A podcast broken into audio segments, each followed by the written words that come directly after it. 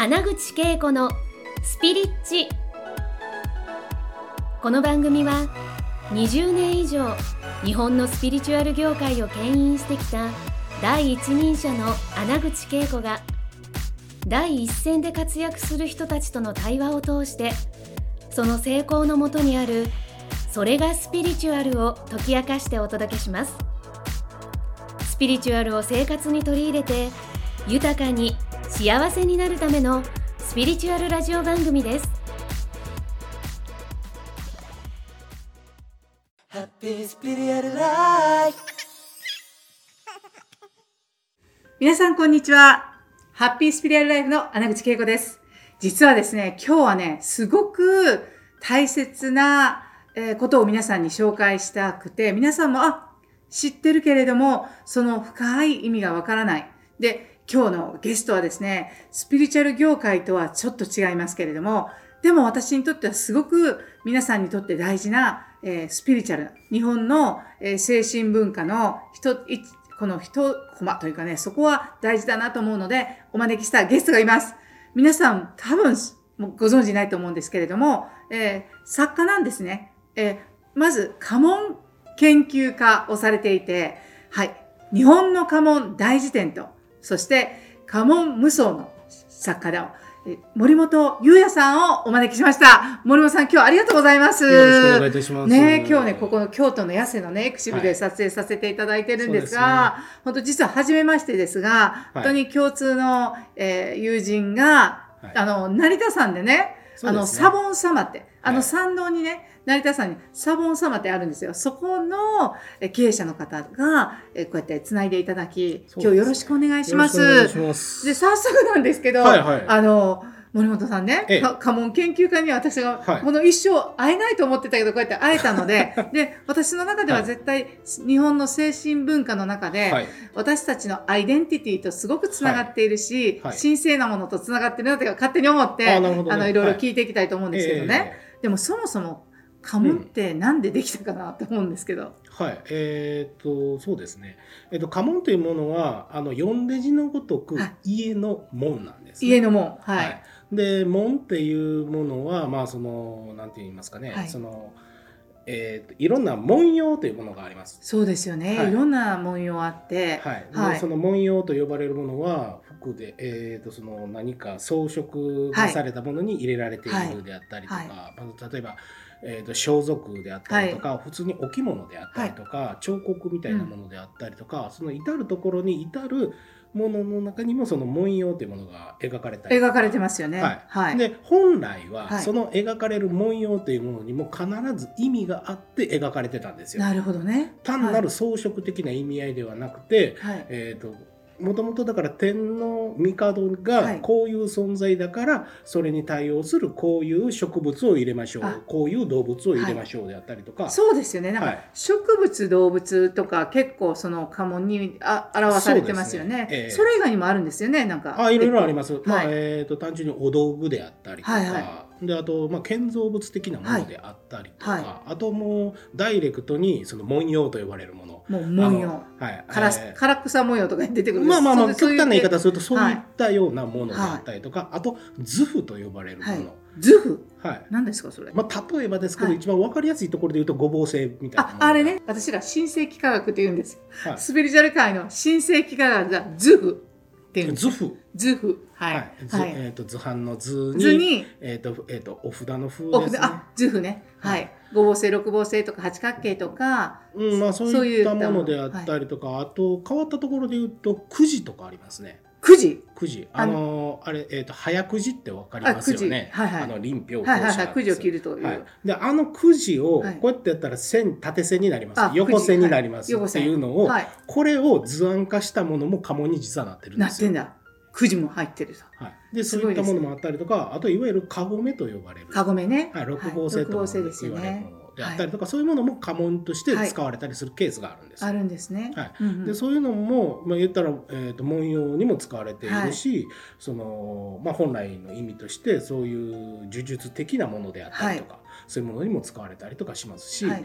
であとそれが家紋にもなっている。だから要するにもともと何かで使われてたものがシンボリックに抜き出されたものが紋なんですよ。ああ、なるほどね。はい、でそれが家のシンボルであるっていうものがはい。家紋です。家紋。で、それは、さその、それぞれのお家が、うちとこはこんなんがいいわとか、そうやって決めてたんですか？それとも誰かによって決められた、えー、とそれはさまざまなケースがありますなのでね。一概には言えないです。まあ、もちろん天皇うん家だったら天皇家を象徴するのは、なんかはい16の菊の門とかあありますよね。はいまあ、それも、えー、と時代の経緯がいろいろあって結果そうなったみたいなうんそのぞれ理由があります。はい。でその理由っていうものも本当それこそ、えー、と家紋の数ほどあったりしますのあで理由がね。はいうんでまあまあ比較的個人的にねはい。多いなって思うものっていうのが、まあ、突き詰めていくとっていう部分なんですけれども、まあ、そもそも今言ったように家紋というものは家の門であ家ると、の門である。だからはい個人がつく場合、使う門専用のものであったら個人の門であったりとかそうか。個人の門って作る人いるんですね。あいっぱいいますようんはい。歴史上でもたくさんおられますし、例えばですけど神社さんが門を使われる場合は、えー、と神社の家紋っていう言い方ではなくて神門っていう言い方しまあす。、神の門で神門。はいはい。でもしくは神社さんを、えー、と象徴するっていう意味合いでしたら社門とか社門とかあ社門とかね、社門と言われるんと。いうような言い方もします。でお寺さんの場合は、えー、と寺門って言ったりとか、寺門って言ったりとか言い方をするはい他に宗派がそれぞれあります。ありますよね。で宗派の門というものが存在します。なのでそれらは、えー、と宗門っていう言い方をします。宗門があって、それぞれのそのその宗派のお寺はい。がその呪文を持てるということですか？同じものでなくていいわけなんですか、あそうです。ですからうん結構ね、お寺さん行くと門が2つ入あれられてるりますよっていうことがあのこの前あの、うん元伊勢昨日あのはいはいはい元伊勢に行った時も3つの門があってカゴメの門をあの実際にあの置いてたりとかこの3つの中魂みたいな格好のやつとかああと菊の門、全部この合わせて3つ門がそれは多分あっね、えー、とちょっとニュアンスがまた違いますね。えっ、と元伊勢というとあのこの神社ですこの,、よね。はい、この神社に行って、あの京はい都のあの北の方。のそお賽銭箱にはこの3つの玉っていうのかなこういう。巴です。巴巴が。あそこはね、えっと、メインの門が確は確か巴の門です。の門なんですね。えっとかつて、うん。いやこれはねちょっと実はあの嘘か誠かちょっとわからないネタなんですけどももともと,、えっとあそこのこの神社さんの奥の院にあたるマダイ神社。神社最高でした。はい、あそこの門がカゴメの門だっていう話があったんですよ。私もそれ聞きましたし、はいでそういう気がししました。でそれが、えーと元でいわゆる日中同祖論みたいなのが絡んできたりとかっていう、えーその根拠としてそのカゴメ門って言われてるんですけれどもどその カゴメ門を実際に使ったっていう証拠が実はなういんですよ。ないんですか？はいうんで、えー、とネットで検索するとそれっぽい写真出てくるんですけど、ええちょっと怪しいですよ怪しいんですね。あのーうん、抵抗はやられてる可能性がちょっとあ。のででまたね私6月に行くんです。ええあのあの新月と満月のね、はいはいあのはいはい。あのそのお参りがあって、はいそその特別な時に行くから、はいちょっと私聞いてこようかなとそのカゴメの門はどこにあるんですかって宮司さんとか聞いたらわかるかもしれないしね。えー僕実際僕も行って聞いたことあるんですけどけどないですって言ったあら。のおっしゃってましたね、ただわかんないですよ、はい。あのもう今は例えば言えないとかあ っていう可能性で言っておられないのかもしれないし、うん。本当に根の葉もない噂なのかもしれないしね。ちょっと,、えー、と私の場合は、えー、とあくまでも研究者なので研究者ですよね。はい。はい。あの実際にその事実かどうかっていうその証拠がないことには断定ができないでんですす。ね。はい。だからこういった話もあるよぐらいにしかちょっと言えないっていうのがもちょっと悲しいところではあるんですけども丈夫ですよ。ただ個人的にはこう思いますみたいなのが一応あるんですけどそうですよねはいありがとうございはます。い、でまあそんな感じで、えー、とうん。それぞれの、えー、と門というものは家の門だから家門であったりとか、はい個人の門だから古門であったりとか、えー、と寺門、えー、とはい。神門みたいな感じで、ね。それぞれの言い方がありますよっていうのをまず念頭に置いていただいてって感じなんですけど、であの家紋っていうものが、えー突き詰めていろいろと調べていくとあのそれこそさっきも言ったように文様というものにうん。行くんですよ。はいでであったりとかあと図形であっ図たりとか、はい。一応現在の家紋の定説としてはい。家紋がいつから始まったのかはい。っていうものがあります。でこの家紋の始まりというものはつまり、えー、と家紋の定義っていうものが何なのかっていうものが、えー、と分からないことにはそれが導き出せないんですよ。うはい。で現在我々家紋を、えー、と研究している人間が、えー、と家紋はこうであるっていう判断としては、うん。まず家のシンボルである。これが第一です。はいで第二に継承されるか否か。あそれを継承されるか否かね。はい。継承されなかったら個人の門っていう可こ能性も顧問になってしまうわけよね、っていう可能性もあるのでっていうところで、えーとそういう面で言うと歴史的背景から考えたら、えー、と一番最初に当たるのが、えー、と平安時代末期のはい。藤原実末という方に行き着くんですね。行き着いちゃうんですね、はい。藤原の実末さんに行き着くんですね、はい。へ でーでその方が、えー、とその牛車はい。あのいわゆる御所車と呼ばれる、はい。宮中に出入りするための、はい。い、わゆる今でいうとこの車ですよね。はい。当時の車って実は、えー、と装飾とかが一切されてなかったそうめっちゃシ。ンプルな。はい、なので、うん。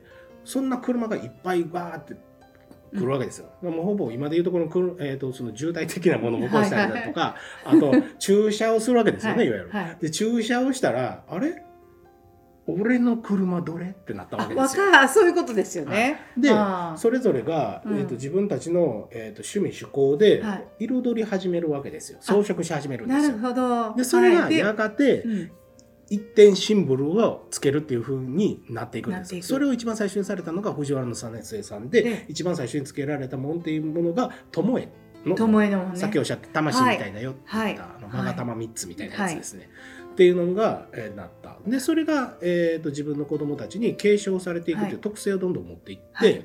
でそれがやがて、えー、と公家に広がりやがては武家にも広がって、はい。っていうような流れで家紋が爆発的に増えていったっていうそうですよね。だ流かられです。なんか映画のシーンでねこうえっとなんか上りじゃないけど、こう戦う時に上り持って、はい。必ずなんか何藩とかその分かるようになんかあれあれは藩門？えっとね、正確に言うならば、えっ、と、旗印と呼ばれるものです。旗印。上りに入れるものは、旗印って言います。あ旗印でまた家紋とはちょっと違う。違います。うーん。で家紋と同じものを旗印として使うケースもあれば、えっ、と、旗印専用の紋という、紋があると。いうか、そのうん。旗印って印いうものをつけるっていうケースがあります。なるほどね。で、この例で結構混同されているケースが結構多かったりするんですけど、そこで言うと、有名なところで言うと、戦国時代で言えば、はい。あの石田三成。はい。あれが結構勘違いされてるケースが結構多いです。おう。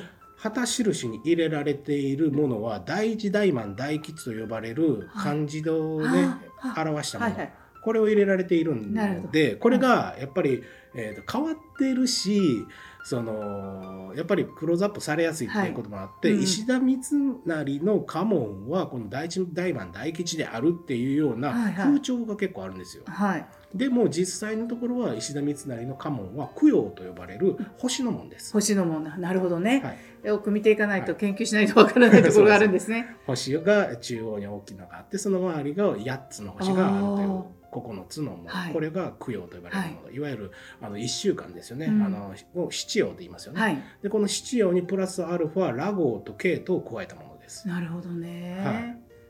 これを供養と言います。はい、これをだからインドのもともとはインド先生術ですよね。あそういうことなんですね。はい。だからそれでえ作ったんですね。そうですね、うん。そこが元になってうん。使われるようにそうするとやっぱりす結構スピリチュアル系ななんか意味合いもすごくもしかしたらうんかもしれないですねある可能性はありますね。はい、というのも、うんえー、とまず第一なんですが家紋の、えー、と元となっているネタというか、はものっていうものは主に信仰にあ由来していることが非常に多いです。うん例えばその今言ったような供養というものは今言ったようにそのインド先生術なんかももともとはあったりであったりとか、で日本では割と発信信仰がメジャーだったんです。はいはい。発信信仰いわゆるその北斗七星のね。信仰、はいでこれは、えっと後世信仰という形になっただけでもともとは信仰とは関係なしに基本的には大体は後悔をすする。る一族なんかが結構星を使ってたんですよ。はい、星をの位置を見ながら航海してあどこに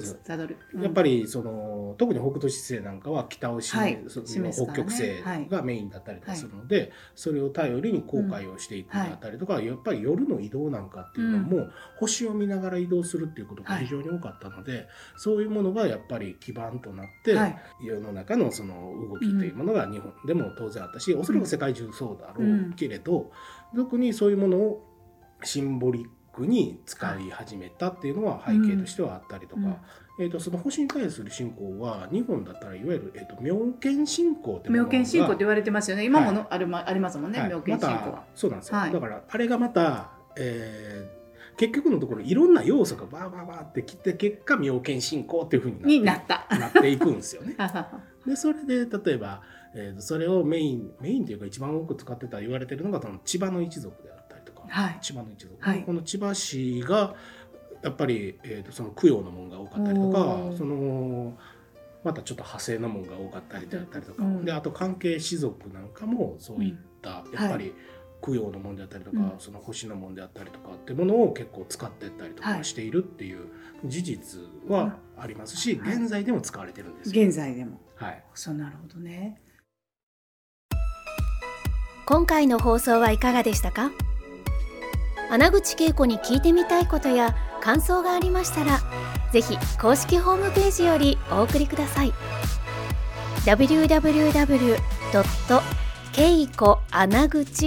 .com またはインターネットで「穴口恵子」と検索ください。